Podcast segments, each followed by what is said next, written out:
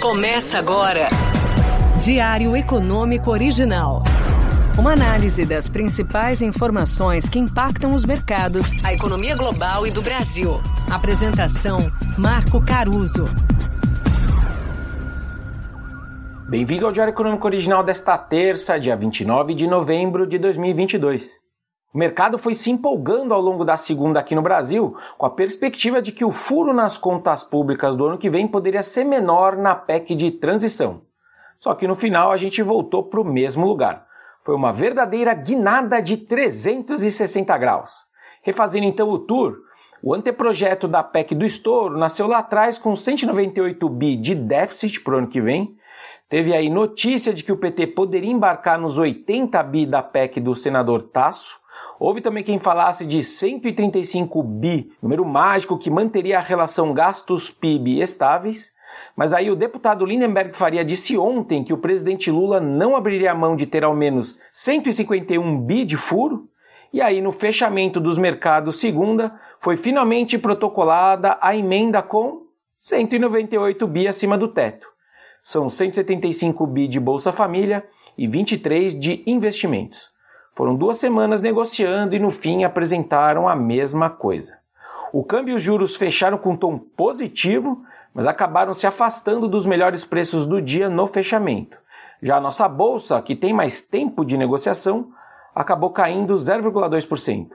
Como dizia um antigo chefe, só se desilude quem se ilude.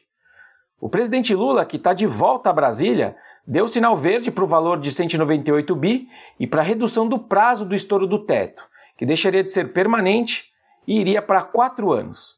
Só que a gente sabe que aqui no Brasil nada mais permanente do que um direito adquirido e popular.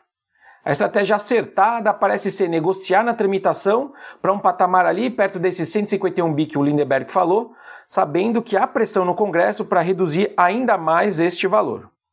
Só que se a gente combinar essas notícias com a afirmação do deputado José Guimarães, que é do PT, de que, abre aspas, Provavelmente o PT vai oficializar o seu apoio à reeleição do Arthur Lira. Hoje, então, o mercado deveria aumentar a chance da PEC do estouro ser finalizada com valores mais altos de furo nas contas públicas. Mas enfim, a gente vai ver. Para finalizar, então, a porção de política do dia, Fernando Haddad participou das articulações dessa PEC, incluindo uma reunião no final da tarde de ontem com o MDB, junto inclusive com o relator do orçamento de 2023, o Marcelo Castro. Depois então do debut com os banqueiros na semana passada na Ferbaban, agora tem o seu debut com o parlamento, caminhando então para ser o nosso ministro da Fazenda de fato. Olhando agora lá para fora, o ambiente externo não está nada amigável, especialmente com os protestos na China contra as políticas de Covid-0 do governo, que tem realimentado a incerteza sobre a segunda maior economia do mundo. Os preços do petróleo se estabilizaram à tarde, com o Brent perdendo meio, depois de ter caído quase 3% no início do dia por conta da China. O WTI, outra referência da commodity, subiu 1,3% e apagou uma queda de quase 2% na largada do dia. Essa crescente agitação na China tem servido como uma verificação de realidade dos mercados depois que os próprios investidores vinham alimentando esperanças de reabertura do país. Hoje, então, me parece que a recuperação do PIB chinês, que é esperado para 2023, deve vir em dois atos. Um mais tortuoso na primeira metade do ano que vem, por conta dessas idas e vindas de lockdowns e Covid, e depois uma recuperação um pouco mais clara na segunda metade do ano que vem.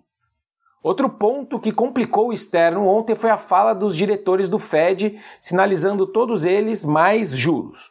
O Bullard disse que os mercados podem estar subestimando as chances de taxas mais altas do que a precificada. John Williams observou que eles têm muito trabalho a fazer para controlar a inflação. E a vice-presidente Alael Brainerd disse que a série de choques de oferta adversos seguem mantendo os riscos de inflação persistentemente altas.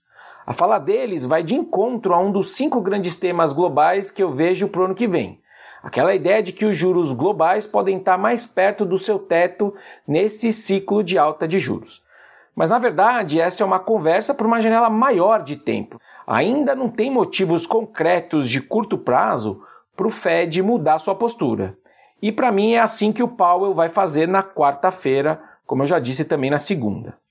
É parte do trabalho dos banqueiros centrais manter a curva de juros com uma certa inclinação positiva, principalmente nos seus pontos mais curtos, quando ele está querendo frear a economia e a inflação. Basicamente porque é mais importante para o crédito a perspectiva para os juros né, e o caminho precificado para ele no futuro próximo. Muito mais importante do que o juro básico em si, aquele de curtíssimo prazo que em economês o pessoal chama de overnight. Então eles têm que deixar o curto prazo com essa perspectiva de juros mais altos e não o contrário. E na agenda de hoje, o destaque aqui fica com o IGPM, que deve ter uma quarta queda mensal consecutiva agora em novembro, é a quarta deflação do IGPM. Essa retração ela deve perder fôlego em relação a outubro, principalmente por conta dos avanços nos alimentos e nos combustíveis, mas deve seguir em deflação, especialmente por conta da queda do minério de ferro nesse mundo aí de China e mundo enfraquecidos do lado da atividade. Por hoje é isso, turma. Bom dia, bons negócios e sorte sempre. Você ouviu? Diário Econômico Original. Uma análise das principais informações que impactam os mercados, a economia global e do Brasil. De segunda a sexta, às seis da manhã, no Spotify e YouTube.